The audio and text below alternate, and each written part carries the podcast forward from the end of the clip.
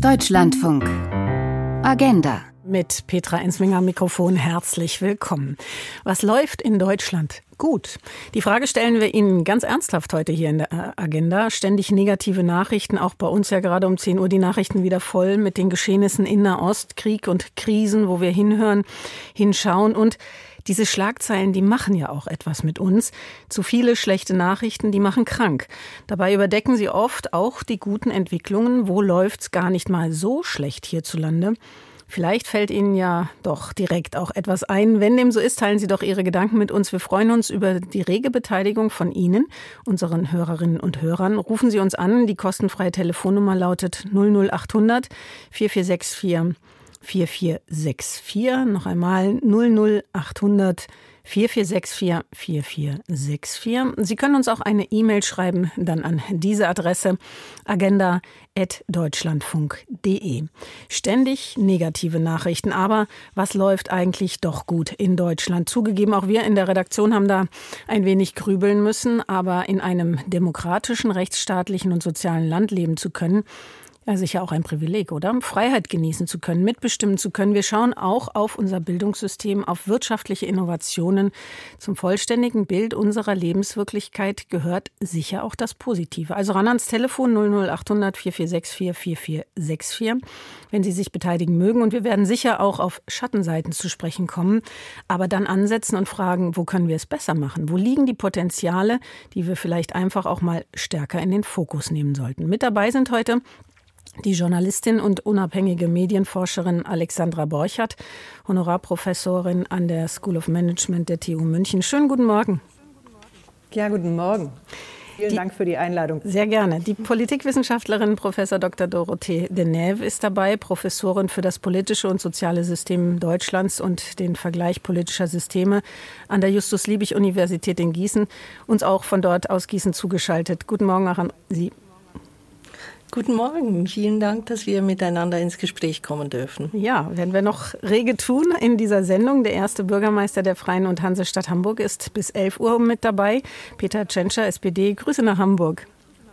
Ja, schönen Gruß. Guten ja, Morgen. Guten Morgen. Und Christiane Hartmann ist die Leiterin der James Krüss Grundschule in Köln, ist zugeschaltet. Bildungspolitik wird also auch ein Thema heute bei uns sein unter der Fragestellung, was läuft eigentlich gut in Deutschland. Da werden Sie uns einiges erzählen. Herzlich willkommen, Frau Hartmann. Hallo zusammen. Und wir schauen im Laufe der Sendung auf weitere Projekte, die zeigen, was in Deutschland eben auch gut laufen kann. Vorausgesetzt, das werden wir dann auch hören, es gibt engagierte Menschen. Wenn Sie sich dazu zählen oder Beispiele haben, melden Sie sich gerne. Die Nummer noch einmal 00800 4464 4464. Peter Tschentscher, Hamburg, ein Stadtstaat. Sie sind mit den kommunalen und den landesspezifischen Problemen betraut. Geld ist ja gerade ein großes Thema. Man kann sagen in aller Munde. Wenn Sie auf die Politik in Deutschland gerade schauen, wie schwer fällt es Ihnen da, eine ausgiebige Antwort auf die Frage zu finden, was gerade gut läuft? Na, wir haben jetzt natürlich einen Schlag ins Kontor durch das Urteil des Bundesverfassungsgerichts und da muss die Bundesregierung ihre Haushaltspläne neu ordnen. Das betrifft äh, zum Beispiel Hamburg nur indirekt. Wir erwarten, dass der Bund seine Zusagen an die Länder einhält. Ich habe auch äh, das Gefühl, dass das das Ziel der Neuordnung der Finanzen ist. Äh, und dennoch gibt es natürlich eine Unsicherheit dadurch mhm. in ganz Deutschland. Wir in Hamburg sind recht stabil mit unserem Haushalt. Andere Länder kommen auch an den Punkt, an dem sie sagen, wir müssen jetzt die Schuldenbremse ähm, nicht lockern, aber wir müssen eine Ausnahmeregel von der Schuldenbremse beschließen. Und das zeigt, dass wir in Deutschland insgesamt äh, finanziell unter Druck stehen, bei hohen Inflationsraten, bei vielen zusätzlichen Investitionen, die wir brauchen. Und das überdeckt derzeit in der Tat einige sehr positive Entwicklungen, die wir zum Beispiel in Hamburg haben im Klimaschutz und eben auch in der Bildungspolitik. Hm, und auf die kommen wir auch noch zu sprechen. Negative Schlagzeilen, die haben wir viele und die Ernsthaftigkeit, die haben Sie auch gerade angesprochen, die diese Zeiten eben auch angesichts dieses Schlag ins Kontor, wie Sie es genannt haben, mit sich bringen. Ähm, aber wo sind die guten Nachrichten? Na, ich will jetzt, um ein Thema mal äh, zu erwähnen, sagen, dass wir im Klimaschutz eine Stadt sind, in der wir wachsen, wir, sind, wir haben mehr Einwohner, wir haben Wirtschaftswachstum, mehr Arbeitsplätze und die CO2-Emissionen sinken seit Jahren. Das heißt, ähm, dieses Gefühl, dass wir im Klimaschutz gar nicht vorankommen, dass wir immer mehr Klimabelastung auslösen, stimmt jedenfalls für diese große Industrie- und äh, Wirtschaftsstadt Hamburg nicht. Und das liegt an vielen Projekten, die wir seit vielen Jahren voranbringen und die jetzt auch in großen Schritten noch weitere Erfolge bringen werden. Und das geht ein bisschen unter, wenn man äh, so die allgemeine weltweite Entwicklung sieht und die Folgen des Klimawandels bespricht, die ja in der Tat problematisch sind. Mhm, und da werden wir auch noch vertieft drauf eingehen. Ähm, wo sind eben auch die Nachrichten, die uns ein bisschen Hoffnung geben in diesen Zeiten, wo wir über Klimaschutz sprechen? Der äh, Klimagipfel beginnt. Ähm, da sind die Erwartungen auch nicht sonderlich hoch. Alexandra Borchert, Journalistin, unabhängige Medienforscherin. Ständig negative Nachrichten. Ja, weil die Welt eben so ist. Wir können sie uns nicht neu in friedvoll und krisenlos erfinden. Aber wie wichtig ist es, dass wir auch als Journalistinnen und Journalisten auf die guten Nachrichten schauen? Ja, das ist extrem nach, äh, das ist extrem wichtig natürlich, denn tatsächlich ist dieses Übermaß an schlechten Nachrichten, das ja Journalistinnen und Journalisten auch bewusst auswählen und aneinanderreihen, äh, das, das führt die Menschen dazu, dass sie dann irgendwann ganz abschalten, dass sie das Gefühl haben, sie können sowieso nichts ändern, dass sie denken, sie können nichts beitragen. Und um sich selbst zu schützen sozusagen, um ihre psychische Gesundheit zu bewahren, sagen sie dann, dann möchte ich lieber weniger zu tun haben mit Journalismus, ich reduziere meinen Medienkonsum und interessanterweise äh, erlebe ich das auch bei Journalistinnen und Journalisten, die, die ihren Nachrichtenkonsum reduzieren, weil sie selber gar nicht mehr damit klarkommen, was sie da Tag ein, Tag aus in ihren Redaktionen da zu verarbeiten haben. Und es gibt äh, ja tatsächlich auch seit einigen Jahren Studien dazu. Der Digital News Report des Reuters Instituts in Oxford, wo ich selbst, mit dem ich selbst auch verbunden bin, ich habe da eine Zeit lang gearbeitet, mhm. der zeigt ganz klar, dass die Nachrichtenmüdigkeit, die bewusste Nachrichtenvermeidung ansteigt. Und ganz besonders mit dem Ukraine-Krieg ist das passiert. Und äh, ja, Nahost ist ja da noch gar nicht erhoben, ähm, dass die Menschen einfach das Gefühl haben, es ist ihnen alles zu viel. Mhm. Und Sie sagen, wir Journalisten, Journalistinnen, wir gucken auf die negativen Nachrichten, heben die hervor. Warum tun wir das?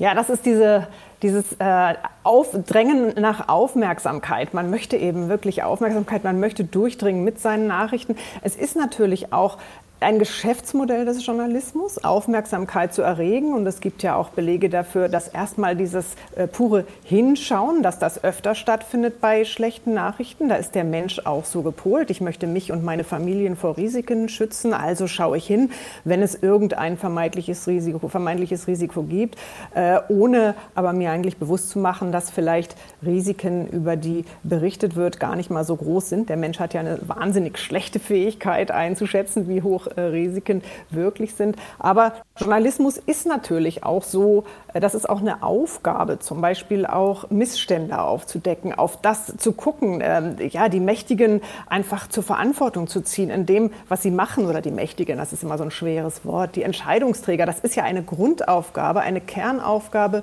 von Journalismus. Aber Journalistinnen und Journalisten vergessen dabei oft, dass ja auch vieles gut läuft und dass man den Menschen auch mal sagen kann, Leute, wenn ihr hier entsprechend euch beteiligt, wenn ihr was tut, dann könnt ihr auch einen Einfluss haben, auch einen Einfluss auf die Entscheidungsträger. Mhm.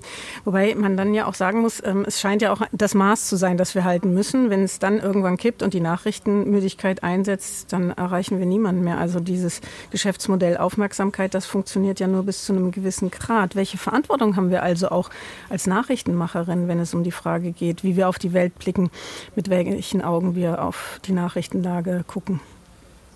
Das sagen Sie was ganz Richtiges. Dann erreicht man niemanden mehr. Und wir haben ja eine Verantwortung zu informieren. Und zum Beispiel, Sie sprachen schon das Thema Klimaschutz an.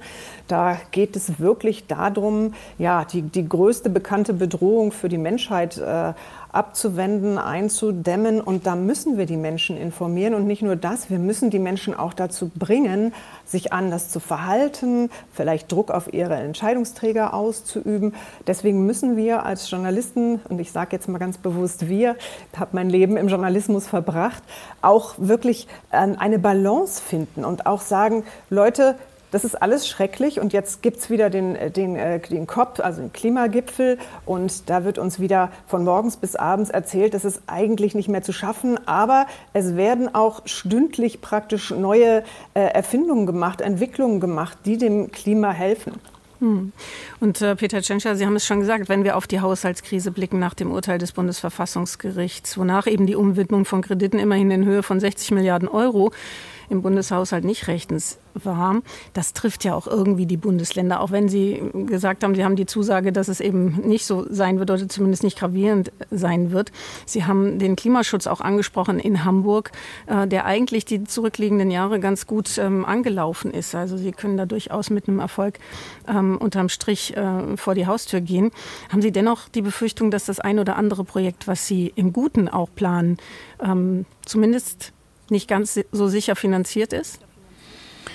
Nein, für, für Hamburg kann ich sagen, dass wir für den Teil, den wir beschließen und unsere äh, Pläne, die wir machen, da ist die Finanzierung immer mitgedacht. Mhm. Wir haben da jetzt das, das Thema, dass durch das Bundesverfassungsgerichtsurteil ja nicht nur das Sondervermögen des Bundes ähm, in Frage steht oder rechtswidrig eingestuft wurde, sondern ähnliche Konstruktionen gab es eben auch in vielen Länderhaushalten. Nicht bei uns in Hamburg, aber es sind auch andere Länder gewesen, die mit solchen Fonds oder mit solchen ähm, äh, Konstruktionen Haushaltspläne gemacht haben. Und ähm, diese sind jetzt genauso hinfällig, weil wir ja davon ausgehen müssen, dass Landesverfassungsgerichte die Sachverhalte genauso einschätzen würden wie das Bundesverfassungsgericht. Und deswegen ist die Politik derzeit sehr stark mit diesem Thema beschäftigt, wie wir die Finanzpolitik in Deutschland wieder in eine sichere Spur bekommen. Und jetzt darf ich vielleicht sagen, es gibt zwei gute Gründe, weswegen man auch im Journalismus gelegentlich mal ein positives Beispiel erwähnen muss.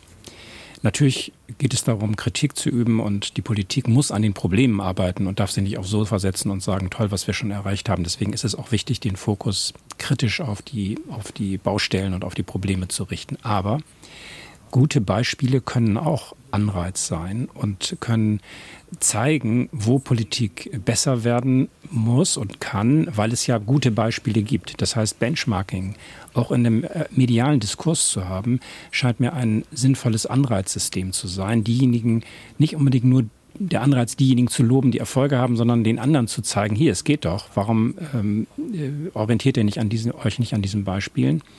Und das zweite, äh, der wichtige, zweite wichtige Punkt äh, ist eben schon angesprochen worden. Klimaschutz ist etwas, das wir nicht als Bedrohung empfinden müssen, sondern als, äh, als etwas, was das Leben äh, in der Zukunft und ähm, ja, das Leben in der Zukunft besser macht.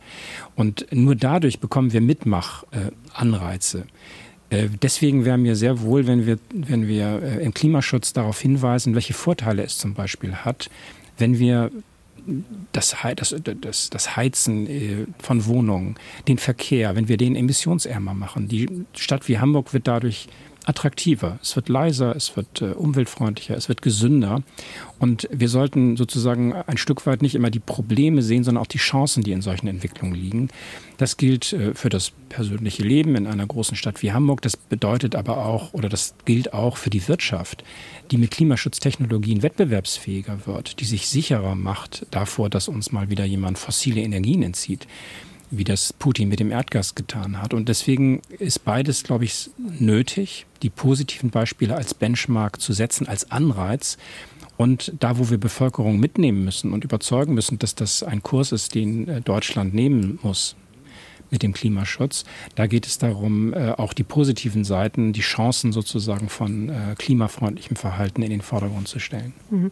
Da sagen Sie auch etwas, ähm, dass es auch eine Frage der Betrachtung ist. Also guckt man von dem negativen Standpunkt aus oder guckt man, was gewinnen wir auch, gerade wenn es um den Klimaschutz geht. Und Sie haben mit Blick auf ähm, das Urteil des Bundesverfassungsgerichts ja auch gesagt, ja, jetzt müssen wir die Finanzsituation wieder in eine sichere Spur führen. Ähm, da möchte ich noch mal ganz kurz äh, dranbleiben, denn es bringt die Bundesregierung ja einerseits mit vielen ihrer Projekte ins Straucheln, aber mit Blick auf unser System, die Frage auch an die Professorin für das politische politische und soziale System Deutschlands, Dorothee Nev. Unter dem Aspekt Rechtsstaat das Urteil also durchaus auch positiv zu sehen als ein Beispiel, das zeigt, was in Deutschland eben tatsächlich gut läuft? Absolut. Ich habe das gleich gedacht, als Herr Tschentscher das angesprochen hat, dass dieses Urteil ein Schlag ins Kontor gewesen sei. Das stimmt natürlich aus der Perspektive der Bundesregierung, die ohnehin äh, gerade in der Krise einen Vertrauensverlust erleidet ist, äh, kam dieses Urteil zur Unzeit. Und gleichzeitig für mich als Politikwissenschaftlerin ist es natürlich auch ein super gutes Zeichen, dass das passiert ist. Das heißt, wir haben, Sie haben das Wort schon genannt, wir haben einen funktionierenden Rechtsstaat, wir haben eine funktionierende Gewaltenteilung. Ähm, und die Regierung oder die Regierungsfraktionen im Bundestag können nicht einfach machen, was sie wollen. Und ja, das ist super, dass es diese Kontrolle gibt. Das ist super, das haben Sie schön formuliert. Das wird in den Ohren manches Finanzpolitikers wahrscheinlich nicht ganz so gut klingen. Aber ja, auf jeden Fall ein Beispiel auch dafür, ähm, wie unser Rechtsstaat funktioniert. Peter Tschentscher, vor drei Wochen haben sich Bund und Länder noch getroffen, um über Migration zu sprechen. Vor allem die Kommunen beklagen ja seit Monaten die Belastungen durch eine hohe Zahl an Zufluchtsuchenden. Es gab eine Zusage vom Bund, knapp vier Milliarden Euro für Bund und Länder, äh, für Länder und Kommunen. Sehen Sie diese Zusage womöglich wackeln? Nein, das erwarte ich nicht. Wir haben ja ausführlich gesprochen über die ähm, finanziellen Folgen der Flüchtlingsentwicklung und der Bund hat äh, diesen Teil jetzt zugesagt. Wir hatten ja früher schon stärkere Unterstützung aus dem Bundeshaushalt. Und in, insofern erwarte ich, dass bestimmte Punkte jetzt, äh, weil sie frisch vereinbart sind, jetzt prioritär auch äh, umgesetzt werden. Aber es gibt natürlich Zukunftsentwicklungen, die auch aus diesem Klimatransformationsfonds bezahlt werden sollten. Große Projekte, die auch wichtig sind für unsere Industrie und die Wirtschaft. Und da geht es jetzt darum, dass wir diese wichtige Entwicklung für Deutschland sichern. Das ist die Aufgabe, die der Bundesfinanzminister und die Bundesregierung insgesamt jetzt lösen müssen. Hm. Wird sicherlich immer noch mal Thema sein, auch in dieser Sendung, noch mal mit Blick auf die Integration geflüchtet. Ähm, das ist auch ein Thema in Hamburg. Vor kurzem hat Sozialsenatorin Schlotzhauer von der SPD erklärt, die Stadt käme zunehmend an ihre Grenzen. Wörtlich hat sie gesagt, wir sind am Limit dessen, was gute Integration möglich macht. Auch Schulsenator Thies Rabe, der ja auch in der SPD ist, hat in einem Zeitungsinterview das formuliert, unsere Stadt braucht Zuwanderung, ist durch Zuwanderung zu einer großen, wohlhabenden, schönen und kulturell spannenden Metropole geworden, um es auf der positiven, auf der Habenseite zu formulieren. Und dann kommt das Aber. Man müsse das vernünftige Maß der Zuwanderung der letzten 30 Jahre wiederfinden. Die gute Nachricht, Peter Tschentscher, Hamburg bekommt es hin, wenn auch echt sind.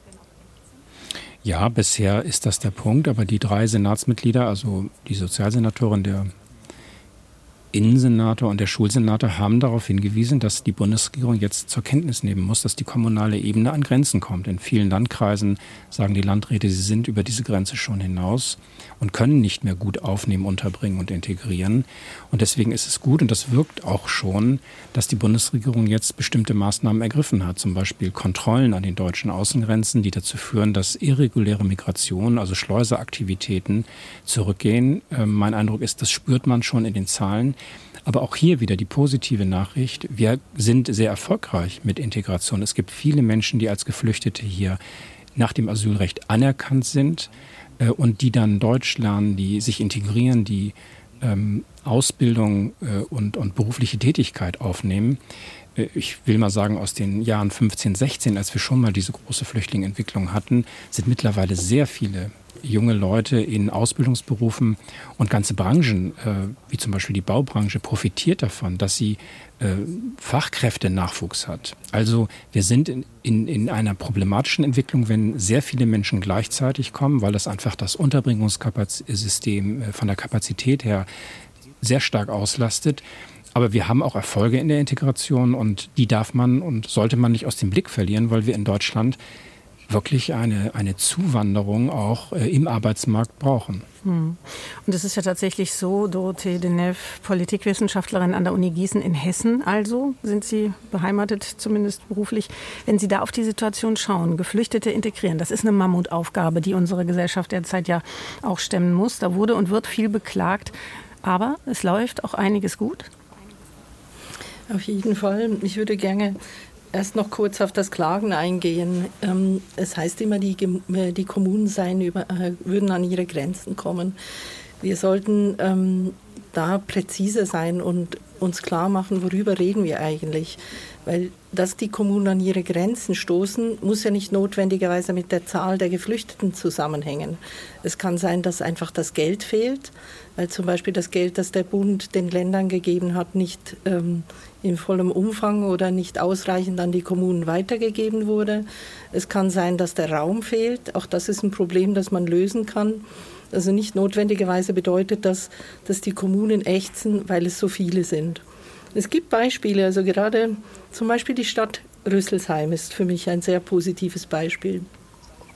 Die haben aus den Erfahrungen von 2015, 16 gelernt und haben gelernt, okay, wir brauchen Unterkünfte, gute Unterkünfte und haben systematisch angefangen, ähm, Wohnungen zu errichten, neue Wohneinheiten zu bauen, die familienfreundlich sind, also nicht so kleine Zellen, sondern richtige Wohnungen und haben es auf diese Weise geschafft, jetzt äh, Wohneinheiten, Plätze für 700 Geflüchtete zu schaffen. Und da gibt es fixe Vereinbarungen, zu welchem Zeitpunkt diese Wohnungen dann in den ganz normalen ähm, sozialen Wohnungsbau der Stadt übergehen. Und auf diese Weise hat die Stadt Rüsselsheim das äh, geschafft, eben zu vermeiden, dass Leute in Containern, in Turnhallen und so weiter landen. Das ist einfach ein gutes Beispiel und ich denke, da können sich auch andere Kommunen daran orientieren. Es, ist, es muss einfach nicht sein, zum Beispiel in der Gemeinde, in der ich lebe, hier im Kreis Gießen, ist es so, ähm, dass Geflüchtete im Container untergebracht sind, obwohl wir im Dorf selber viel äh, Leerstand haben. Und wenn man sich einfach ein bisschen inspirieren lassen würde von anderen Gemeinden, dann könnte man da eine Menge Dinge einfach besser machen. Das, was Peter Tschentscher auch gerade gesagt hat, also die guten Beispiele auch als Anreiz sehen. Seht her, es geht doch, man kann äh, auch Lösungen finden. Mhm. Auf jeden Fall, ja. Die Agenda heute im Deutschlandfunk. Immer negative Nachrichten. Warum nicht mal auf Errungenschaften schauen, Fortschritte ins Gedächtnis rufen? Wo sehen Sie Potenziale und Ressourcen in Deutschland, die mehr in den Fokus gehören? Welche positiven Entwicklungen gibt es hierzulande und worauf können wir in Zukunft aufbauen? Wenn Sie sich beteiligen mögen, dann rufen Sie uns gerne an unter der 00800 4464 4464. Noch einmal 00800 4464 4464. Und dann hören wir Sie vielleicht gleich nach den Nachrichten. Geht es hier weiter im Deutschlandfunk mit der Agenda, in der wir angesichts ständig negativer Nachrichten auch darauf schauen wollen, was eigentlich gut in Deutschland läuft. Uns haben einige Hörerinnen und Hörer angerufen oder eine E-Mail geschrieben an agenda.deutschlandfunk.de. Das hat zum Beispiel Frau Gret Friedrich gemacht, die uns aus Sachsen erreicht hat und schreibt, wir müssen als Demokratie zusammenfinden und aktiv werden, um uns nicht von dem Schwall an schlechten Nachrichten unterkriegen zu lassen und Lösungen zu finden. Quellenforschung, so schreibt sie, bei den Nachrichten sei sehr wichtig. Man sollte nicht immer bei den Nachrichten mit der größten Schlagzeile nachgucken. Und Journalisten haben die Aufgabe, eine ausgewogene, beidseitige Nachrichtenberichterstattung zu liefern und auch dem Volk Mut zu machen. Dem Volk Mut machen, ähm, die Nachrichten eben auch auswählen in dem Sinne, dass man natürlich nicht auswählt und selektiert, sondern dass man sagt, wir wollen eben auch auf die guten Seiten gucken. Ähm, Alexandra Borchardt, Sie sind ähm, unabhängige Medienforscherin, aber auch im Vorstand des Constructive Institutes. Das ist ein unabhängiges Zentrum im Sinne des konstruktiven Journalismus. Ähm, und auf ihrer Homepage, auf der Homepage dieses Zentrums kann man lesen, unsere Mission ist es, die globalen Nachrichtenkultur zu verändern, dem Journalismus zu helfen, der Demokratie zu helfen. Das heißt, Journalismus kann Demokratie stärken. Ja, natürlich, auf jeden Fall. Also äh, ohne Journalismus wäre Demokratie gar nicht wirklich möglich. Denn, mhm. denn, Journalismus ist ja dazu da, den Bürgern erstmal die ganzen Informationen zu geben, die sie brauchen, um die richtigen Entscheidungen zu treffen, um auch die Wahlentscheidungen zu treffen. Und es gibt auch eine ganze Menge Studien, die vor allen Dingen den Lokaljournalismus betreffen. Die stammen überwiegend aus den USA, wo es tatsächlich Gemeinden gibt, die gar keinen unabhängigen Lokaljournalismus mehr haben. Und da zeigt sich, dass weniger Leute zur Wahl gehen, weniger Menschen für politische Ämter äh, kandidieren und dass auch Gemeindefinanzen schlechter gemanagt werden, weil ihnen nicht mehr auf die Finger äh, geguckt wird. Also Demokratie und Journalismus stehen in einer ganz wichtigen Wechselwirkung. Aber deswegen muss Journalismus auch den Bürgern äh, ja, den, den Geist oder die, die, das Gefühl dafür liefern, dass sie was bewegen können, dass sie wirklich Agency haben. Und äh, dieses Thema Lokaljournalismus äh, steht da wirklich ganz doll im Vordergrund. Denn wo sind die Menschen von Dingen betroffen? In den Kommunen. Und wo klappt aber auch vieles gut? Auch in den Kommunen. Wir haben das jetzt gerade schon gehört, was die Integration von Geflüchteten angeht. Es gibt viele positive Beispiele und Herr Tschentscher hat das auch wirklich äh, schön beschrieben, äh, wo man einfach was machen kann und äh, wo die Leute sagen, hier bei uns auf dem Dorf, da läuft es doch eigentlich ganz gut das äh, reflektiert sich gar nicht in den Nachrichten, die ich immer sehe aus der großen, weiten Welt. Wo ist da dieser Widerspruch? Hm, also Lokaljournalismus auch ein ganz wichtiges Stichwort, wenn es um auch gute Nachrichten und auch Identifikation sicherlich mit äh, Nachrichten geht. Ähm, ich möchte noch eine Hörerin zitieren, die uns geschrieben hat, ähm, den Blick von außen, von Schottland aus, nämlich auf Deutschland richtet, Svea Misch.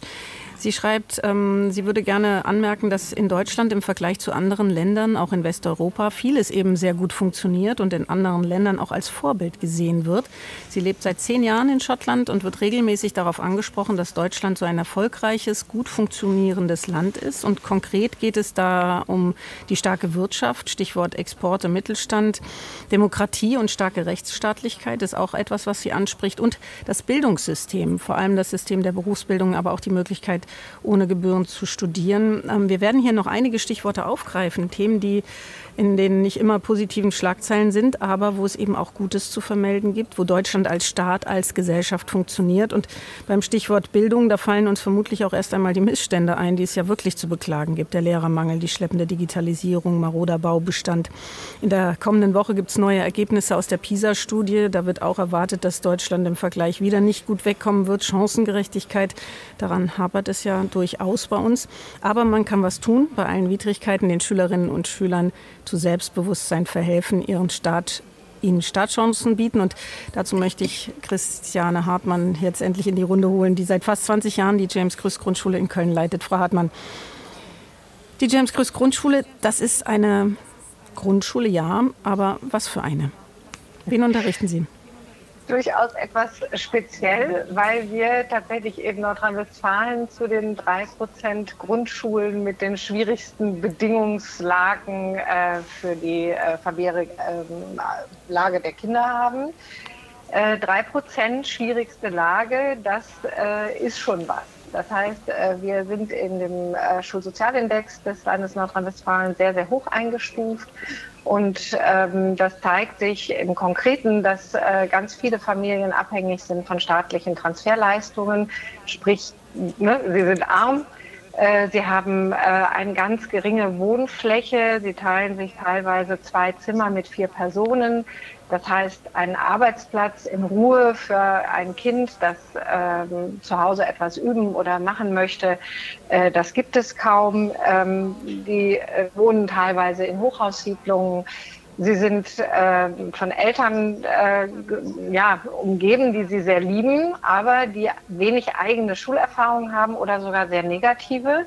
Das heißt, der Schritt in die Schule hinein ist eine Riesenhürde. Ähm, einige sind auch noch im Ausland geboren. Sie haben Schwierigkeiten mit der Sprache. Sie haben wenig Zugang zu Förderung.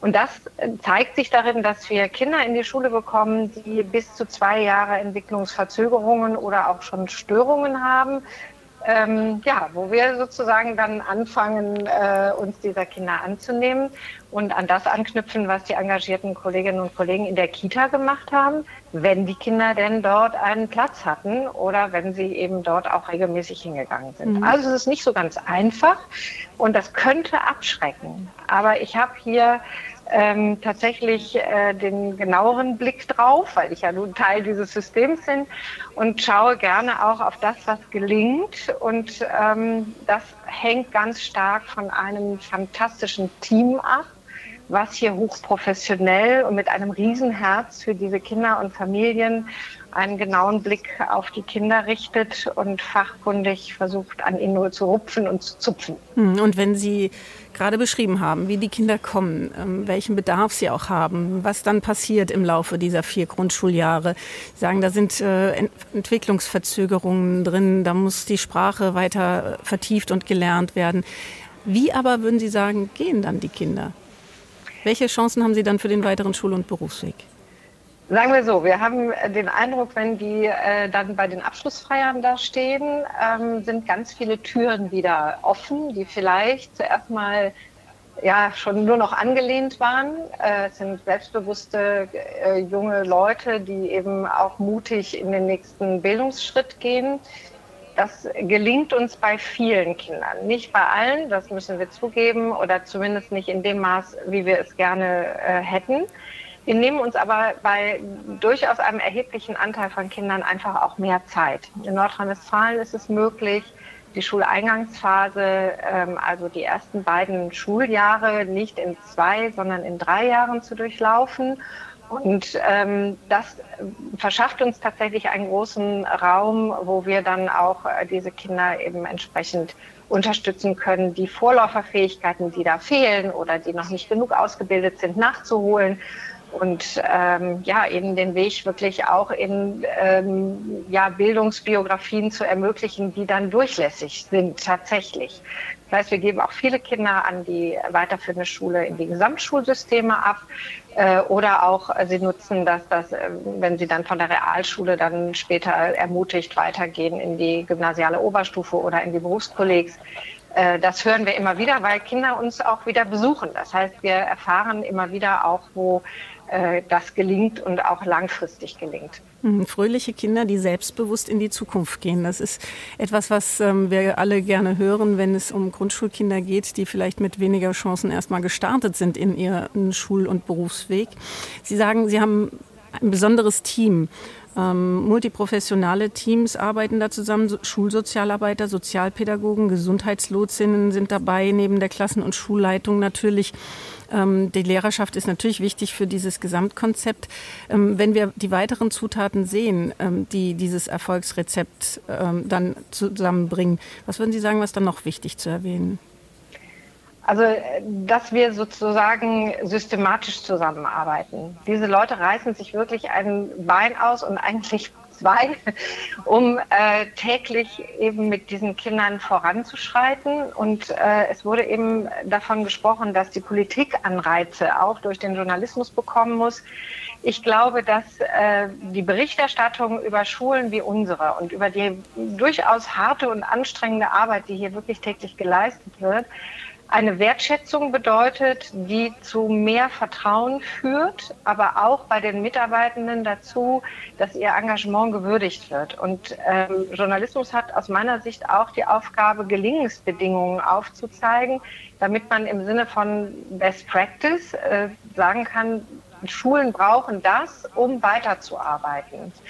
Also die einzelnen Personen sind schon hochgradig engagiert. Mhm. Wir als Schulleitung haben dann tatsächlich die Aufgabe, Strukturen zu schaffen, in denen diese Menschen gut arbeiten können und effektiv arbeiten können. Das bedeutet, dass wir Kommunikations- und Kooperationsstrukturen intern und extern geschaffen haben, die verstetigt, regelmäßig, systematisch sind, wo wir genau überlegen, wer muss eigentlich jetzt miteinander reden, damit wir eine neue Lösung für dieses spezielle Kind finden. Und das können unterschiedliche Zusammensetzungen sein. Wir haben Kinder, die haben zum Beispiel Schwierigkeiten, sich noch an die Regeln des sozialen Zusammenlebens zu halten. Das ist jetzt sehr freundlich und pädagogisch formuliert, die sich einfach noch nicht eben benehmen können oder auch äh, teilweise aggressiv sind. Dann nehmen wir andere Personen und andere Professionen mit an den Tisch und wir sitzen dann tatsächlich auch an einem wirklich runden oder ovalen Tisch und äh, sprechen darüber und jeder trägt seine Sicht äh, bei.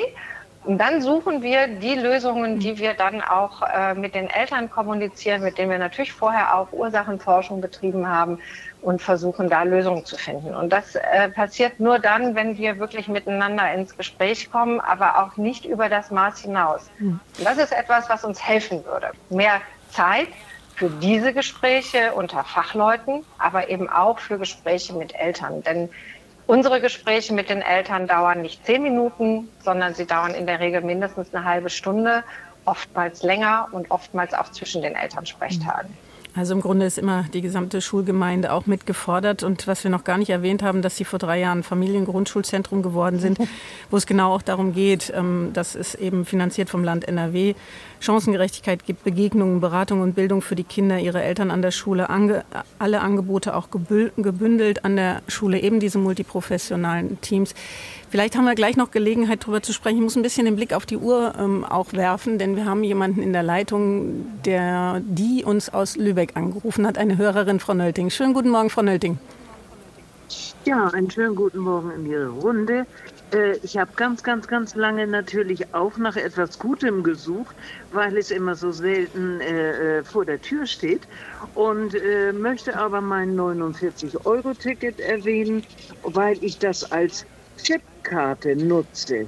Und zwar nicht dieses immer mit dem Handy, weil äh, es doch noch viele Leute gibt, die kein Handy haben, aber trotzdem ein 49-Euro-Ticket gerne haben möchten. Und es gibt es auch in Chipkarte beziehungsweise so sowas wie eine Papierform. Mhm, äh, das, beschreiben Sie äh, kurz, wie sieht das aus?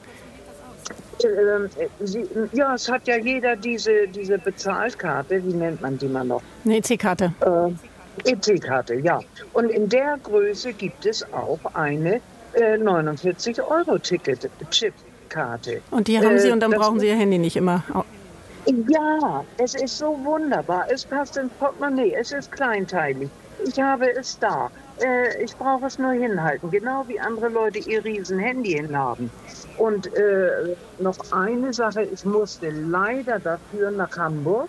Äh, und ich hätte mir natürlich gewünscht, dass es in allen Bundesländern verfügbar wäre.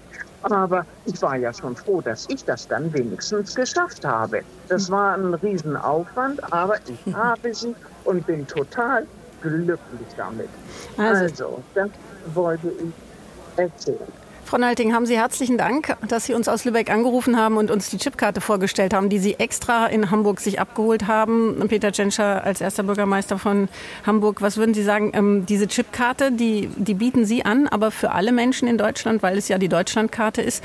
Und da wurde besonders an diejenigen gedacht, die kein Smartphone besitzen. Ist das so? Ja, ganz genau. Wir haben ja einen modernen Verkehrsverbund in Hamburg und ähm, wir haben uns gleich überlegt, wie können wir das Deutschlandticket so äh, an die Kundinnen und Kunden bringen, dass es wirklich alle auch nutzen können. Und die Hörerin hat gerade berichtet, dass äh, man das natürlich über Smartphone-Anwendungen organisieren kann, aber so eine Chipkarte ist eben eine gute Lösung. Und deswegen äh, bin ich froh, dass das angenommen wird. Ein bisschen schade, dass man deswegen in bestimmte Städte fahren muss. Eigentlich finde ich, äh, sollten alle Verkehrsverbunde in Deutschland sehr viel stärker auf Digitalisierung setzen. Wir könnten ganz andere Dinge noch umsetzen, zum Beispiel, dass dieses Deutschland-Ticket eben taggenau auch abgerechnet werden kann. Viele würden es sich äh, wahrscheinlich auch äh, zulegen, wenn sie mal die Chance hätten, das noch vor Monatsende einige Tage zu nutzen. Wir sind ein bisschen zu unflexibel in Deutschland, weil wir noch nicht digitalisiert genug sind. Und deswegen schlagen wir zum Beispiel vor, eine taggenaue Abrechnung das können wir umsetzen in Hamburg, aber viele Verkehrsverbunde sind nicht so digital organisiert, dass das möglich ist. Und insofern ist dieses Beispiel der Hörerin äh, wirklich ein gutes Beispiel, dass Angebote besser sozusagen äh, angenommen werden können und Dadurch wird dann das Deutschlandticket auch wirtschaftlicher, wenn es viele nutzen. Und deswegen ist tatsächlich unser Appell, nach ganz Deutschland die Digitalisierung voranzubringen. Hm. Ich weiß, das ist auch eines Ihrer Herzensthemen, die Digitalisierung. Ähm, Sie sind auch als Stadt äh, mehrmals hintereinander auf Platz 1 des Smart City Index gehoben worden, des Branchenverbands Bitkom. Da geht es um den Stand der Digitalisierung der deutschen Großstädte. Hamburg ist da weit vorne. Ich möchte trotzdem, weil Sie nicht mehr viel Zeit haben, noch mal ganz kurz den Bereich Bildung ansprechen als erster Bürgermeister in Hamburg. Bei der jüngsten Bildungsstudie des Instituts für Qualitätsentwicklung im Bildungswesen, kurz IQB, da haben sich die Hamburger Grundschülerinnen und Grundschüler im Länderranking auf Platz 6 der 16 Länder verbessert. Wie sehr freut Sie das?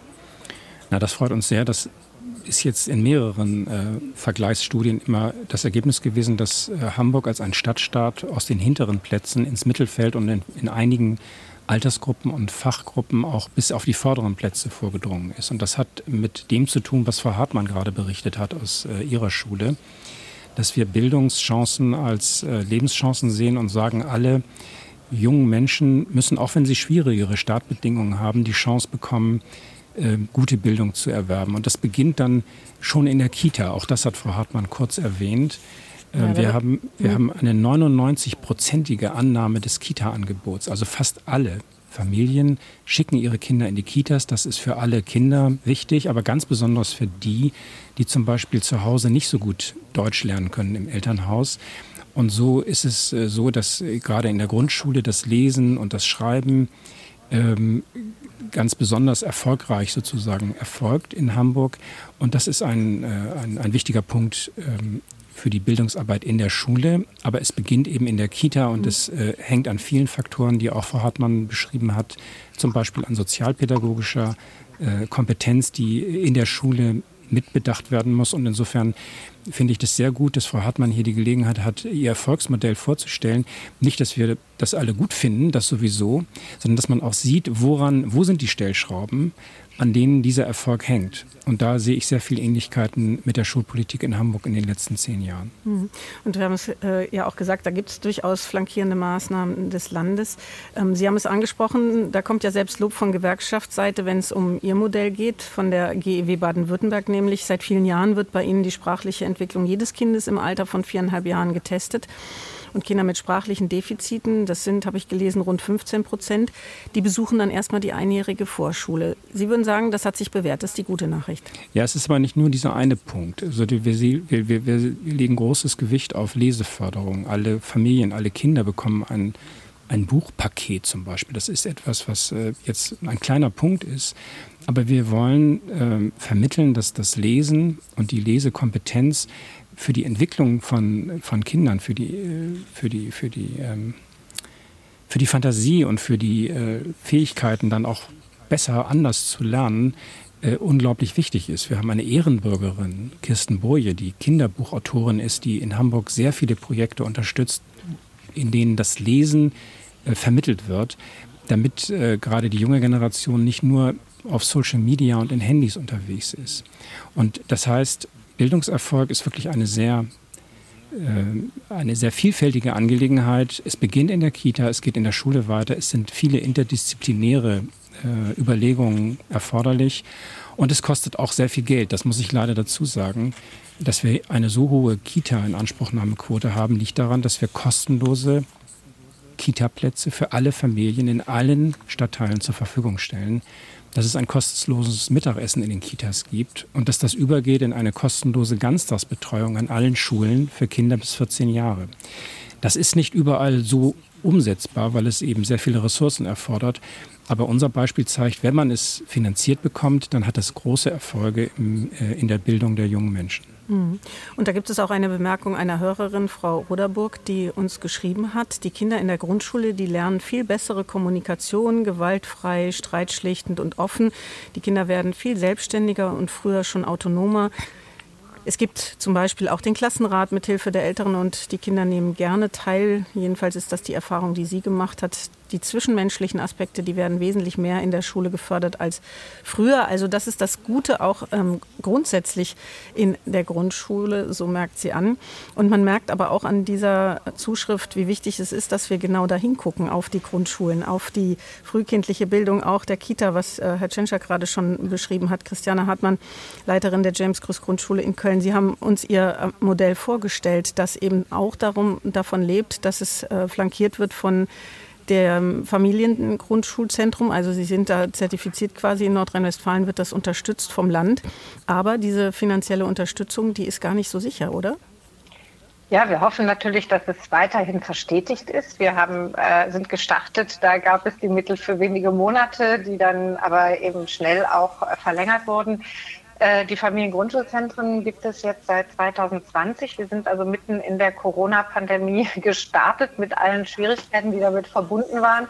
Das heißt, wir kamen erstmal gar nicht an die Eltern ran. Aber das Schöne war, wir konnten dann mit Hilfe einer Entwicklungsgruppe, die sehr paritätisch mit verschiedenen Stakeholdern besetzt wurde, also schulintern mit Eltern und OGS-Leitungen und so weiter, äh, haben wir uns äh, Angebote ausgedacht und auch die Eltern befragt dazu, was sie brauchen und sich wünschen. Und wir haben äh, überlegt, was äh, besonders schwierig ist für Eltern. Also wir haben manche, die isoliert sind. Das heißt, wir müssen Begegnungsräume schaffen. Und da haben wir ein Frauenfrühstück schon seit sehr, sehr vielen Jahren, das wir in dieses Familiengrundschulzentrum integriert haben. Und das Rucksackprogramm auch etwas, was sehr lange schon da ist und was wir quasi jetzt weiterentwickeln wir haben einige Eltern, die keine Idee haben, wie sie Freizeit mit Kindern verbringen können. Das heißt, mit denen gehen wir mal Ausflüge machen äh, in die Bücherei. Wir haben äh, von Eltern für Eltern einen Ausflug in den Park äh, organisiert. Wir haben Spiele-Nachmittage, wo wir Brettspiele vorstellen und so weiter. Und die Eltern fangen an, sich inzwischen auch untereinander mehr und mehr zu vernetzen und sich einzuladen und eigene Ideen einzubringen.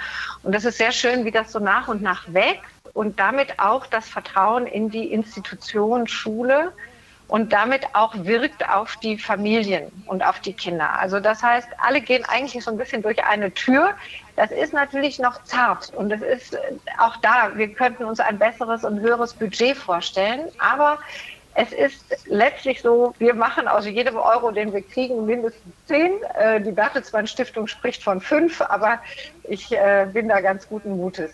Wir hoffen jetzt natürlich auch Teil des Startchancenprogramms äh, zu werden. Da wissen wir leider noch gar nicht, ob wir dazugehören. Mhm. Ähm, wir vermuten es nur. Der Bundesfamilienministerin. Ähm, leider ist da, die, genau, und da ist leider so, dass die ähm, Entscheidung, wie das verteilt wird, das Geld, äh, zwar innerhalb der Länder gemäß des Sozialindexes äh, vorgesehen, aber leider auf die Länder wird es noch nach dem Königsteiner Schlüssel weitgehend verteilt. Das würde ich mir als ganz großen Wunsch hier äh, ja, auf die Fahnen schreiben wollen, dass es tatsächlich einen bundeseinheitlichen Schulsozialindex gibt, der mhm. schulscharf ist wir haben Schulen, die in unmittelbarer Nähe voneinander sind und zwei Sozialindexstufen auseinander liegen. Das muss schulscharf sein, einheitlich und dann muss das Geld und die Ressourcen auch so verteilt werden. Und Frau Hartmann, man hört da wirklich auch raus, ähm, was auch Peter Tschentscher ja gesagt hat. Wenn wir investieren wollen in die Zukunft unserer Kinder, dann braucht es engagierte Menschen einerseits. Danke Ihnen für Ihre Darstellung dessen, was Sie da an der Schule leisten. Aber es braucht eben auch Unterstützung seitens der Politik, auch finanzielle Unterstützung. Auch herzlichen Dank an Peter Tschentscher Tschentscher, der sich bis hierhin Zeit genommen hat, ähm, der sich jetzt leider eben aus Zeitgründen auch verabschieden muss. Danke Ihnen auch, dass Sie dabei waren. Sehr gerne. Vielen Dank Ihnen. Und wir diskutieren gleich weiter nach den Nachrichten. Und wir sprechen in der Agenda weiter über die Frage, was eigentlich gut läuft in Deutschland. Ständig negative Nachrichten. Da wollen wir heute mal auch etwas entgegensetzen, ohne dass wir alles schönreden wollen. Natürlich gibt es viele negative Schlagzeilen, die wir zu Recht auch Ihnen präsentieren wollen und müssen. Aber es gibt eben auch vieles andere, worüber man manchmal zu wenig berichtet vielleicht. Was sind das für Dinge? Was fallen Ihnen da für Themen ein? Ich habe Sie aufgerufen, uns anzurufen, die 00800 446 4464 zu wählen oder eine E-Mail zu schreiben an agenda.deutschlandfunk.de. Und diesem Aufruf sind sehr viele Hörerinnen und Hörer nachgegangen. Zum Beispiel hat uns Amelie Gierling geschrieben, Nein, Herr Erb hat uns geschrieben ähm, und er sagt, für ihn gibt es auch einige positive Nachrichten. Zum Beispiel, dass immer mehr Bürger auf Bürgergenossenschaften setzen, sich dort einsetzen. Thema erneuerbare Energien, das wird da wichtiger. Und es gibt immer mehr naturnahe Gärten. Zudem versuchen doch einige Städte, die Autos aus den Städten zu verbannen und mehr Platz für die Natur zu schaffen. Und da gucken wir mal genau darauf, auf die Bürgerenergiegenossenschaften. Wie läuft das gut in Deutschland. Ein Beispiel, das wir in den Blick nehmen wollen, auch mit Blick auf den Transformationsprozess. Markus Käser ist am Telefon. Er ist Gründer der Bürgerenergiegenossenschaft Pfaffenhofen. Guten Morgen, Herr Käser. Guten Morgen, Frau Insminger. Und die Energiegenossenschaft im bayerischen Pfaffenhofen. Auf der Homepage werden ihre Ziele so beschrieben. Mit unserer Genossenschaft wollen wir bürgerschaftliches Engagement, klima klimafreundliche Energieerzeugung und wirtschaftlichen Erfolg untrennbar miteinander verbinden. Wir initiieren und finanzieren deshalb Projekte zur Erzeugung, zur Speicherung und Verteilung erneuerbarer Energien im Landkreis Pfaffenhofen an der Ilm. Reine Gewinnmaximierung steht dabei nicht im Vordergrund. Zitat Ende. Machen wir es konkret. Was für ein Projekt läuft aktuell? Aktuell ähm, baut die Bürgerenergiegenossenschaft, deren ich Mitgründer bin, nicht der Gründer, Mitgründer. Wir mhm. sind ja viele, die das äh, initiiert haben, äh, den einzigen Windpark in Bayern in, einem, in der Nähe von einem Mittelzentrum, nämlich Pfaffenhofen, während dieser Abstandsregel 10H. Ähm, und dieser Windpark ist genauso wie auch äh, andere Anlagen PV-Anlagen oder eben auch einem anderen äh, Bürgerwindrad größtenteils komplett bürgerfinanziert. Kurz nochmal zur Abstandsregelung 10H, die hat es in Bayern nahezu unmöglich gemacht, eigentlich Windräder aufzustellen, richtig? Die hat äh, deutlich äh, die Projektierung von Windrädern erschwert und auch verteuert durch eben Abstandsregeln heißt, du hast Bebauungsplanpflicht äh, ab einer bestimmten Höhe und Bebauungspläne machen alles teurer und damit war es auch ein riesen Wettbewerbsnachteil für Bayern, aber Unsere Bürgerinnen und Bürger haben sich nicht abschrecken lassen, haben durchgehalten und nach äh, sage und schreibe sieben Jahren Planungszeit werden, äh, ich glaube sogar gerade zu diesem Zeitpunkt, die Rotorblätter äh, an drei Anlagen installiert und damit ist äh, Pfaffenhofen dann 100 Prozent saubere elektrische Energie für das ganze Stadtgebiet. Wie groß ist Pfaffenhofen? Es ist ein Mittelzentrum zwischen München und Ingolstadt und hat äh, 27.000 Einwohner. Und also komplett beliefert dann, was für ein Kraftakt war das? Sieben Jahre, ja, schon eine also lange Zeit, da mussten Sie lange durchhalten, alle zusammen. Hm, richtig, man muss auch, äh, man muss das auch sauber planen. Pfaffenhofen hat äh, konkret einen Strombedarf von 110 Millionen äh, Kilowattstunden elektrischer Energie. Das ist also der Teil, der, wo man nur vom Strom spricht.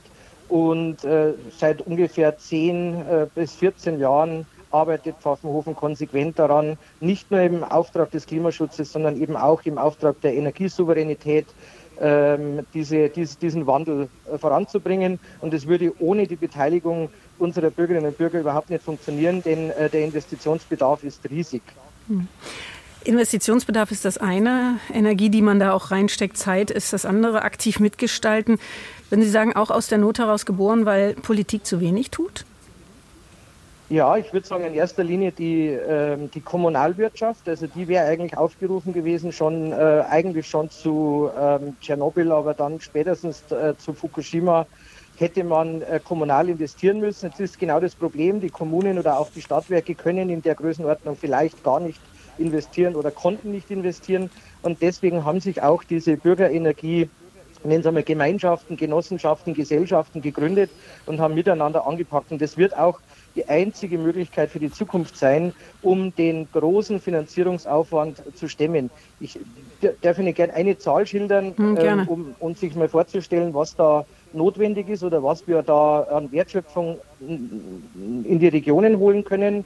Wir reden, wir haben vor der Energiekrise von ca. 1000 Euro pro Kopf in Deutschland Rohimport von Energie gesprochen. Also noch nicht verarbeiteter Benzin, sondern Rohöl, Kohle, Gas etc. aus, ähm, äh, aus dem, nennen Sie mal Ausland momentan noch. Ähm, und diese 1000 Euro sind jetzt wahrscheinlich eher 2000 Euro pro Kopf. Das wäre jetzt im Landkreis Pfaffenhofen, das, äh, meine Heimatregion, ca. 260 Millionen Euro pro Jahr an Wertschöpfung, die wir hier vor Ort halten könnten. Und im Umkehrschluss ist aber auch die, sind die Ausbaukosten, wenn ich jetzt unsere Region nehme, wir brauchen, um, den, um alle fossilen Brennstoffe aus dem System zu bringen, so circa 90 zusätzliche Windräder und 400 Hektar PV-Zubau und 30 Megawatt Speicher. Das hört sich erstmal viel an, das würde jetzt pro Gemeinde äh, fünf Windräder bedeuten und äh, ungefähr 0,6 Prozent der Landkreisfläche zusätzlich äh, für PV-Anlagen. Aber die Kosten sind immens. Wir reden da von circa ein, über einer Milliarde. Und das kann jetzt weder eine regionale Bank, noch äh, können es die Kommunen, noch können es die Stadtwerke stemmen. Deshalb brauchen wir äh, die Unterstützung der Bürgerinnen und Bürger und versuchen eben über, die, äh, über das Genossenschaftsprinzip entsprechend äh, an den Anlagen zu beteiligen und auch das Geld dafür einzusammeln. Mhm. Denn ohne Bürger müssen wir zur Großbank oder zu BlackRock. Hm, und die, ähm, ja, die werden es Ihnen auch nicht gerade leicht machen, die Kredite zu kriegen, diese riesen Geldmengen, die Sie da geschildert haben. Ähm, wenn Sie sagen, Sie finanzieren über Bürgerinnen und Bürger diese Energiewendeprojekte, kann sich da jeder mit jedem auch noch so kleinem Betrag beteiligen? Also in Pfaffen, bei der Pfaffenhofener Bürgerenergiegenossenschaft äh, reden wir von 130 Euro für einen Anteil. Und dann ist man im Prinzip schon Miteigentümer der Genossenschaft und kann sagen, wenn man das Windrad anschaut, dass es ein Teil davon einem mitgehört. Und wenn man dann in der Genossenschaft drin ist, kann man seiner eigenen Genossenschaft äh, Darlehen geben. Das fängt ab 1000 Euro an, das ist auch recht niederschwellig. Ab 1000 Euro können Sie quasi in einzelne Projekte äh, sogenannte nachrangige Darlehen geben und entsprechend dann ähm, im Laufe von 20 Jahren jährlich äh, Zinsen bekommen und äh, entsprechend auch wieder äh, an, ihre Einlage zurück. Also nach 20 Jahren haben sie eigentlich alles, was sie reingelegt haben, wieder zurück und einen entsprechenden Zinssatz. Der liegt je nach Projekt zwischen 3 und 4 Prozent. Also 130 Euro und das ist dann ein Teil, den man geben kann. Natürlich gibt es auch größere Anteile. Sie sind auch Vorsitzender des Vereins Bürgerenergie Bayern. Heißt, es gibt noch weitere Bürgerenergiegenossenschaften bayernweit. Rund 400, habe ich jetzt äh, gelesen, geben mit etwa 1300 Menschen die da beteiligt sind und die inzwischen nicht nur Windkrafträder bauen, sondern auch Wärmenetze. findet das so großen Anklang, was Sie da machen, dass Sie sagen, also wir, wir bekommen immer mehr Zulauf, wir können da wirklich äh, einsteigen, ganz groß? Also insgesamt hat Bayern auf jeden Fall äh, die meisten Bürgerenergiegenossenschaften in Deutschland. Man spricht von einem Drittel. Ob es jetzt 400 oder 500 momentan sind, ähm, es, es, es, bewegt sich sehr viel momentan, muss man schauen. Äh, Bürgerenergie Bayern ist eine Landesvereinigung, die bündelt die Aktiven und Großen. Und da sind solche drin in der Größenordnung wie Pfaffenhofen von 1200 bis 1500 Mitglieder, aber auch kleinere, die einfach miteinander nur ein Wärmenetz betreiben. Und das ist im Prinzip die gleiche Idee, da sagt man, wir sind 10 Leute oder wir sind 15 Leute in der Straße, wir wollen miteinander ein Wärmenetz äh, äh finanzieren und betreiben und ein Stück weit äh, vielleicht sogar mit profitieren, indem wir dann noch eine, eine Firma mit dran anschließen, die unsere Wärme benötigt. Und insofern sind also Genossenschaften für alles geeignet, wo man vor Ort mit, äh, vor allem mit Gemeinwohlorientierung ähm, irgendwas in, im Bereich Energie oder eben auch öffentliche Infra Infrastruktur finanzieren möchte. Ich danke Ihnen erstmal, dass Sie uns das alles geschildert haben, ähm, mit auch so viel Engagement, dass man Ihrer Stimme auch anhört. Markus Käser, Mitgründer der Bürgerenergiegenossenschaft Pfaffenhofen. Ich wünsche Ihnen weiterhin viel Erfolg. Ähm, ich habe auch äh, noch gelesen, dass die Genossenschaften nicht nur helfen, finanziell Projekte eben zu ähm, fördern und zu unterstützen und umzusetzen, sondern auch für mehr Akzeptanz etwa von Windrädern aussorgen. Das gebe ich noch mal mit in die Runde. Ihnen erstmal herzlichen Dank, dass Sie sich die Zeit genommen haben. Und ja, wie gesagt, viel Erfolg. Professor Dorothee Deneuve, ich ähm, habe es gerade angesprochen, Partizipation, Mitbestimmung ist das ja auch, ähm, weil man, man mitgestaltet. Ähm, Sie sind Politikwissenschaftlerin, Wahlparteien und Partizipationsforscherin. Was läuft gut in Deutschland, ist die Frage, die wir uns heute stellen. Dass unser System es auch möglich macht, dass es ein solches Engagement geben kann?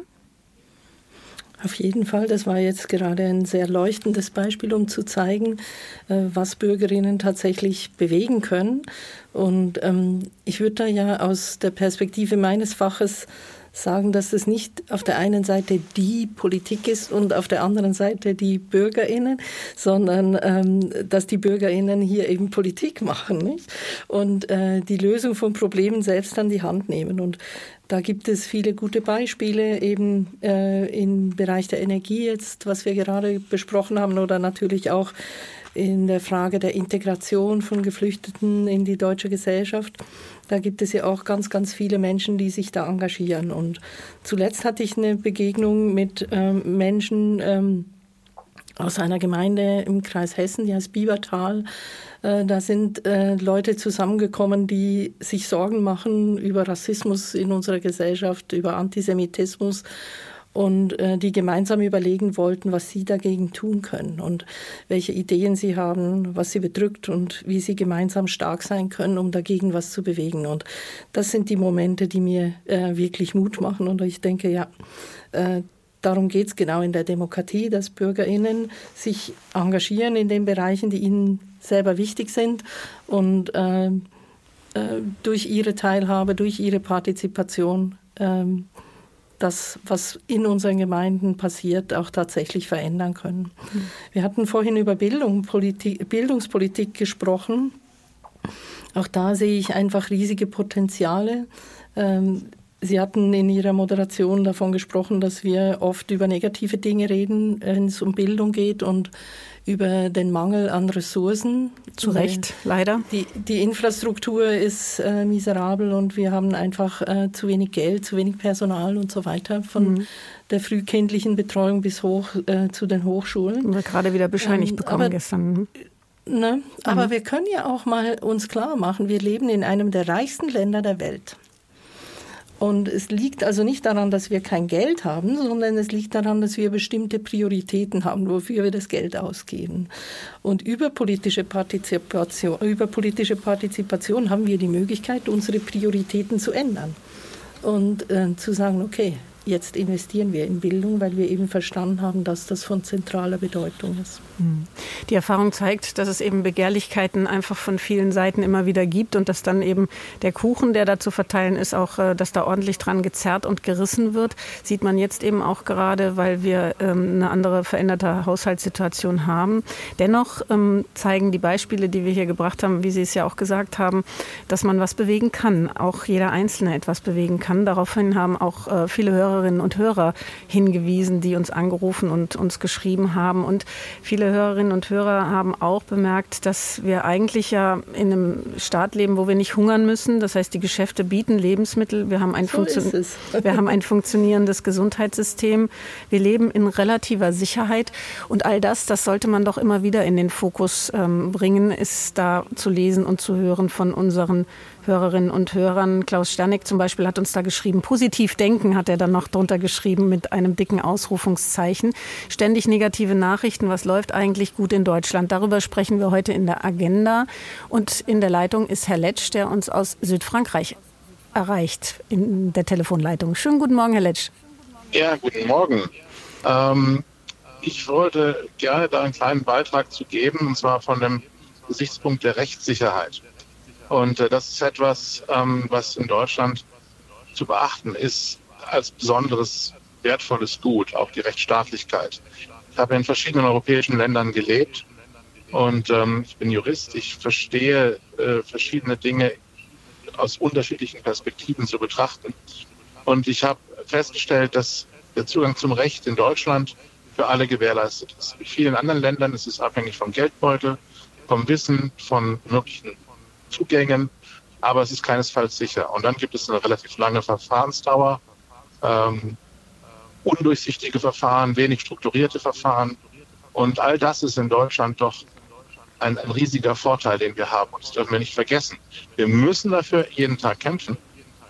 Aber ähm, auch das Verfassungsgerichtsurteil zum Haushalt von äh, vor zwei Wochen etwa zeigt ja, dass wir ein System haben, was funktioniert und die Kontrollen funktionieren, die Rechtsstaatlichkeit funktioniert. Man sieht es im Bezug auf die Corona-Maßnahmen, die seinerzeit kontro kontrovers diskutiert wurden. Es gibt nachgelagerte Entscheidungen, die mittlerweile Rechtssicherheit geben zu verschiedenen Entscheidungen. Teilweise waren Regelungen rechtswidrig. Und das ist doch etwas, worauf wir sehr stolz sein können. Mhm. Das haben wir in anderen Ländern überhaupt nicht, die Diskussion. Auch das, Herr Letsch, gebe ich gerne ähm, weiter an die beiden Gesprächspartner, die ich in den Leitungen noch habe. Ähm, die Rechtssicherheit, die Rechtsstaatlichkeit, Sie sind Jurist, haben Sie beschrieben. Aber Unabhängigkeit vom Geldbeutel, lange Verfahrensdauern, das kennen wir ja auch. Also dass lange Verfahrensdauern ähm, den ein oder anderen Rechtsstreit für den Einzelnen auch sehr zermürbend erscheinen lassen, dass es möglicherweise auch finanziell eine ziemliche Belastung ist, die sich nicht jeder vorstellen kann. Dennoch ähm, positiv gesehen im Vergleich zu anderen Ländern, ähm, Dorothee de Neve, Sie ähm, haben den Vergleich, Sie vergleichen politische Systeme ähm, als Professorin der Justus-Liebig-Universität Gießen. Würden Sie sagen, da sind wir schon in immer noch ganz guten Zustand hier? Ja, da kann ich der Wahrnehmung äh, unseres Hörers durchaus zustimmen. Und was man vielleicht noch ergänzen kann, ist, dass ähm, die Gerichte, also insbesondere das Bundesverfassungsgericht, ein hohes Vertrauen äh, hat bei den BürgerInnen. Also während das Vertrauen in andere Institutionen zurzeit jetzt natürlich besonders in die Ampelregierung äh, schwindet, so ist es doch so, dass es ein hohes, hohes Ansehen gibt für das Bundesverfassungsgericht. Das heißt, die BürgerInnen vertrauen auch in diesen Kontrollmechanismus in der Demokratie und das ist wirklich schön. Mhm. Viele schreiben uns auch ähm, mit Blick auf die Rolle der Medien. Ähm, Isabel Kepler schreibt, sie hat die Sendung kurz verfolgen können, musste auch eine Weile nachdenken, was gut läuft. Sie denkt, es laufen viele Dinge gut, die von den Medien aber kaum gesehen werden. Also Dinge, die jenseits des Mainstreams laufen. Sei es ein Reparaturbonus, um der Wegwerfmentalität entgegenzuwirken. Sie hat noch viele Beispiele, viele ehrenamtliche Projekte, die einfach mal machen, statt immer nur nach Unterstützung und Fördertöpfen zu rufen. Landwirte, die neue Kulturen anbauen. Handwerksbetriebe, die ihre Lehrlinge mit und ohne Migrationshintergrund extra beschulen um sie fit zu machen für die Ausbildung. Viele kleine Dinge, die passieren ohne eben die großen medialen Aufrufe und die große mediale Aufmerksamkeit. Alexandra Borchert, Sie sind Medienforscherin, beobachten ja genau den Journalismus, wie wir Nachrichten bringen, was wir berichten. Ähm, es ist ja tatsächlich so, es gibt blinde Flecken in der Berichterstattung. Zu viele, die eben den Fokus auch auf diese guten kleinen Dinge richten? Ja, also diese Sendung kann einem ja schon alleine wirklich gute Laune machen. Und Sie müssen ja eigentlich auch ganz begeistert sein über diese rege Bürgerbeteiligung oder diese Zuhörer, Definitiv, ja. die ja doch, die ja doch dafür spricht, ähm, dass Menschen nicht nur auf schlechte Nachrichten reagieren. Und das ist ja auch so ein Irrtum. Es wird ja immer angenommen, ja, Menschen äh, schalten nur ein, wenn es schlechte Nachrichten gibt und gucken da drauf. Aber de facto bleiben sie zum Beispiel länger dran, wenn es Geschichten gibt, die auch Lösungen aufzeigen, die konstruktiv sind, die verschiedene Perspektiven bringen. Und zum Beispiel sind sie auch eher geneigt, ein Abo abzuschließen bei solchen Geschichten, nicht bei denen, die die schnellen Klicks und die schnelle Aufmerksamkeit äh, holen. Also insofern äh, wirklich gute, äh, gute Stimmung hier, gute Nachrichten. Es ist eine wichtige Aufgabe für Journalismus, wirklich die ganze Bandbreite an Perspektiven darzustellen. Und auch das, was äh, Hamburgs Bürgermeister Peter Tschentscher zu Beginn äh, sagte, einfach Benchmarking zu machen, zu gucken,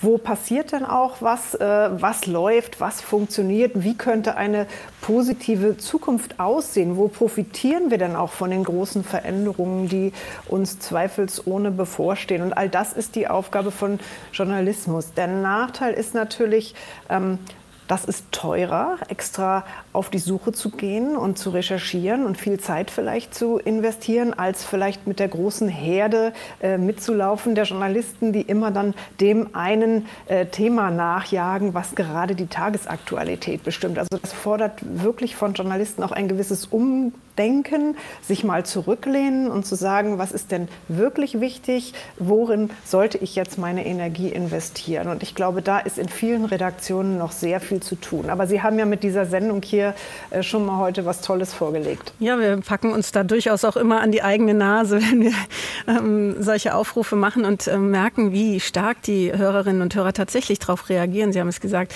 Wir haben aber auch ähm, viele Hörerinnen und Hörer, die uns geschrieben haben über die Wirkung negativer Nachrichten, nämlich zum Beispiel eine Hörerin, die anonym bleiben möchte. Menschen machen dicht, weil sie Negativität nicht mehr aushalten, wie Sie es ja auch gerade gesagt haben. Ihre Idee ist, Nachrichten entsprechend sortieren, fünf Minuten Bad News, ab Minute sechs nur Positives. Ist ein Vorschlag dazu. Ein Hörer schreibt uns, es wird eher ein negatives Ereignis zu einer Nachricht als ein positives Ereignis, ja. Und weil wir heute aus der ganzen Welt ständig Nachrichten erhalten, ist die Welt voller negativer Nachrichten. Und noch eine Meinung dazu, vor allem den zu beobachtenden Sensations- und Unterhaltungsaspekt, den sieht ein Hörer kritisch. Statt oberflächliche kurze Infos zu verbreiten, auch beim Deutschlandfunk, die ständigen halbstündigen Nachrichten gleichen Inhalts, sollte man, so sein Vorschlag, Schwerpunktthemen und Features mehr Zeit und Raum einräumen, statt auf Podcasts zu verweisen. Ja, nehmen wir uns alles zu Herzen mit Sicherheit. Und ich möchte noch eine Hörerin zitieren, die Siri Mahayan, die uns geschrieben hat, sie ist mit einem Kanadier verheiratet, der seine Wurzeln in Indien hat. Und als, sein, als ihr Mann zu ihr nach Deutschland gezogen ist, da machte er sie aufmerksam auf die Jammer- und Beschwerdekultur in Deutschland. In der Tat sind wir Deutschen sehr gut darin, das Schlechte in Dingen zu sehen. Wir haben in unserer Familie, so schreibt sie, ein tägliches Dankbarkeitsritual etabliert, bei dem wir uns jeden Abend sagen, wofür wir an diesem Tag dankbar sind. Dies ist ein Element aus der Schule der positiven Psychologie und hilft, die Dinge auf die positiven Aspekte des Lebens zu legen.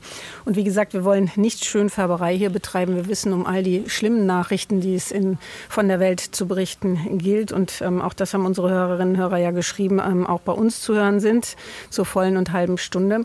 Aber wir wollen eben tatsächlich den Fokus mal auf die Themen lenken, die ähm, manchmal eben etwas unter dem Radar schwimmen, weil die schlechten Nachrichten sie überdecken. Alexandra Borchert, gerade wenn es um unser föderales System geht, da wird äh, nicht immer ein gutes Haar dran gelassen. Wenn es etwa um den Bildungsföderalismus geht, auch in der Pandemie, die großen Abstimmungsprobleme zwischen den Bundesländern aber eben oft auch der Vorteil, dass regional differenziert reagiert wurde, werden konnte. Auch so ein Beispiel, wo es um die Verantwortung der Medien geht. Also von welcher Seite betrachten wir auch dieses föderale System zum Beispiel? Wir gehen kritisch ran, bevor wir alle Seiten vorstellen und sehen.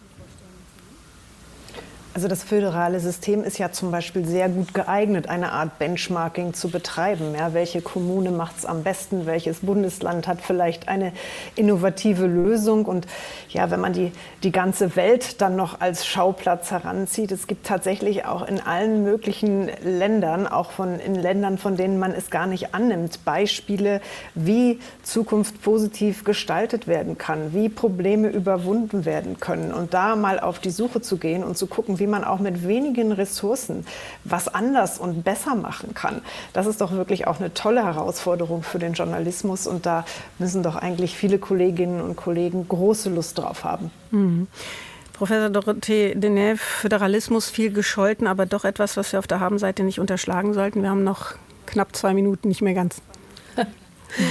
Ja, ähm, das ist wirklich ein großes Thema für zwei Minuten. Ich würde gerne noch kurz auf die Berichterstattung zurückkommen, wenn ich darf. Auch das ist in Ordnung. Ich, es, geht ja, es geht ja nicht nur darum, was berichtet wird, sondern auch wie berichtet wird.